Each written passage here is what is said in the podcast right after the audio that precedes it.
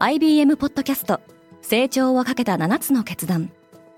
成長をかけた7つの決断とは今後3年間に世界を形作ると予想される7つのビジネストレンドについて IBM が何千ものクライアントとの対話に基づき提言をしたものです。このポッドキャストでは変化の激しい時代において企業が下すべき成長をかけた7つの決断について日本 IBM の7人の専門家と考えていきます。今お聞きのリスニングサービスにてぜひフォローボタンからフォローをお願いします。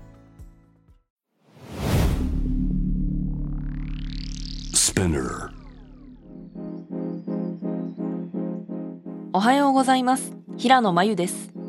12月22日木曜日。世界で今起きていること。このポッドキャストデイリーブリーフでは世界で今まさに報じられた最新のニュースをいち早く声でお届けします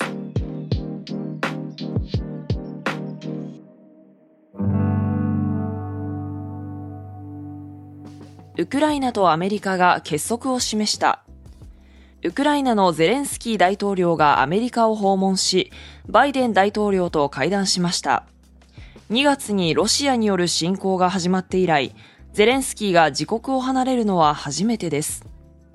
バイデン政権は迎撃ミサイルパトリオットの供与など18億5000万ドル、日本円にしておよそ2450億円の追加軍事支援を表明しました。一方、ロシアのプーチン大統領は NATO 北大西洋条約機構の脅威に対抗するため、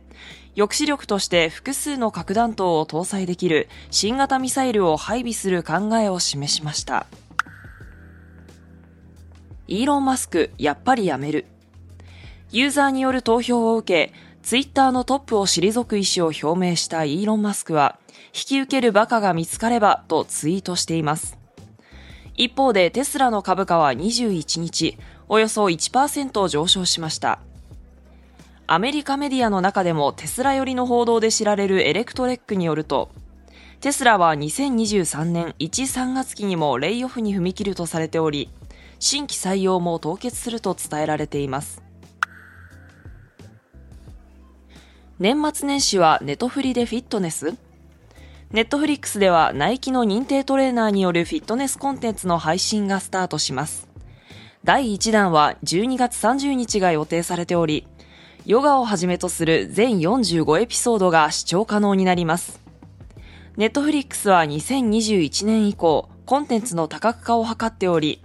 ネットフリックスゲームのほか、瞑想、マインドフルネスのコンテンツも配信しています。すべてのアメリカ人を殺せる量のフェンタニルが押収された。アメリカの麻薬取締局は、2022年に押収された医療用麻薬、フェンタニルの量が3億7900万回以上の致死量に相当すると発表しました。フェンタニルはヘロインの1.5倍から50倍強力で、わずか 2mg 程度で致死量になるとされています。メキシコの麻薬カルテルなどによってアメリカに持ち込まれ、乱用が社会問題化しています。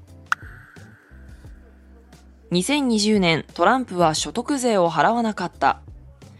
アメリカ議会の下院は、トランプ前大統領の納税記録の概要を公開しました。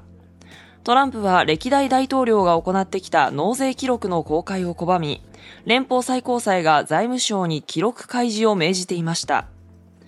大統領在任中の支払額は110万ドルで、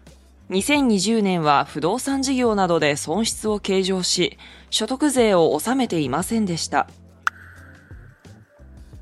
アフリカにモジュール式のワクチン工場ができる。ファイザーと共同で新型コロナウイルスワクチンを開発したドイツのバイオ医薬品会社ビオンテックは、モジュール式のワクチン生産施設ビオンテナを完成させました。ビオンテナは発展途上国でのメッセンジャー RNA ワクチンの生産を可能にするためにデザインされたものです。ビオンテナの第1号はルワンダの首都キガリに設置される予定で、アフリカでのメッセンジャー RNA ワクチンの生産が加速することが期待されています。今世界で起きているニュースをいち早く受け取りたい方はデイリーブリーフをぜひ、Spotify、Apple Podcast、Amazon Music などでフォローしてくださいね。平野真由でした。今日も良い一日を。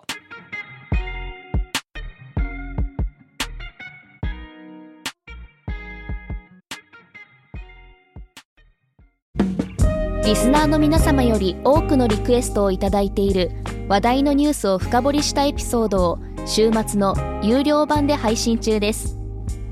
今なら1ヶ月無料トライアルを実施中。詳細は概要欄に記載しています。この機会にぜひ聞いてみてくださいね。感想ご意見もお待ちしています。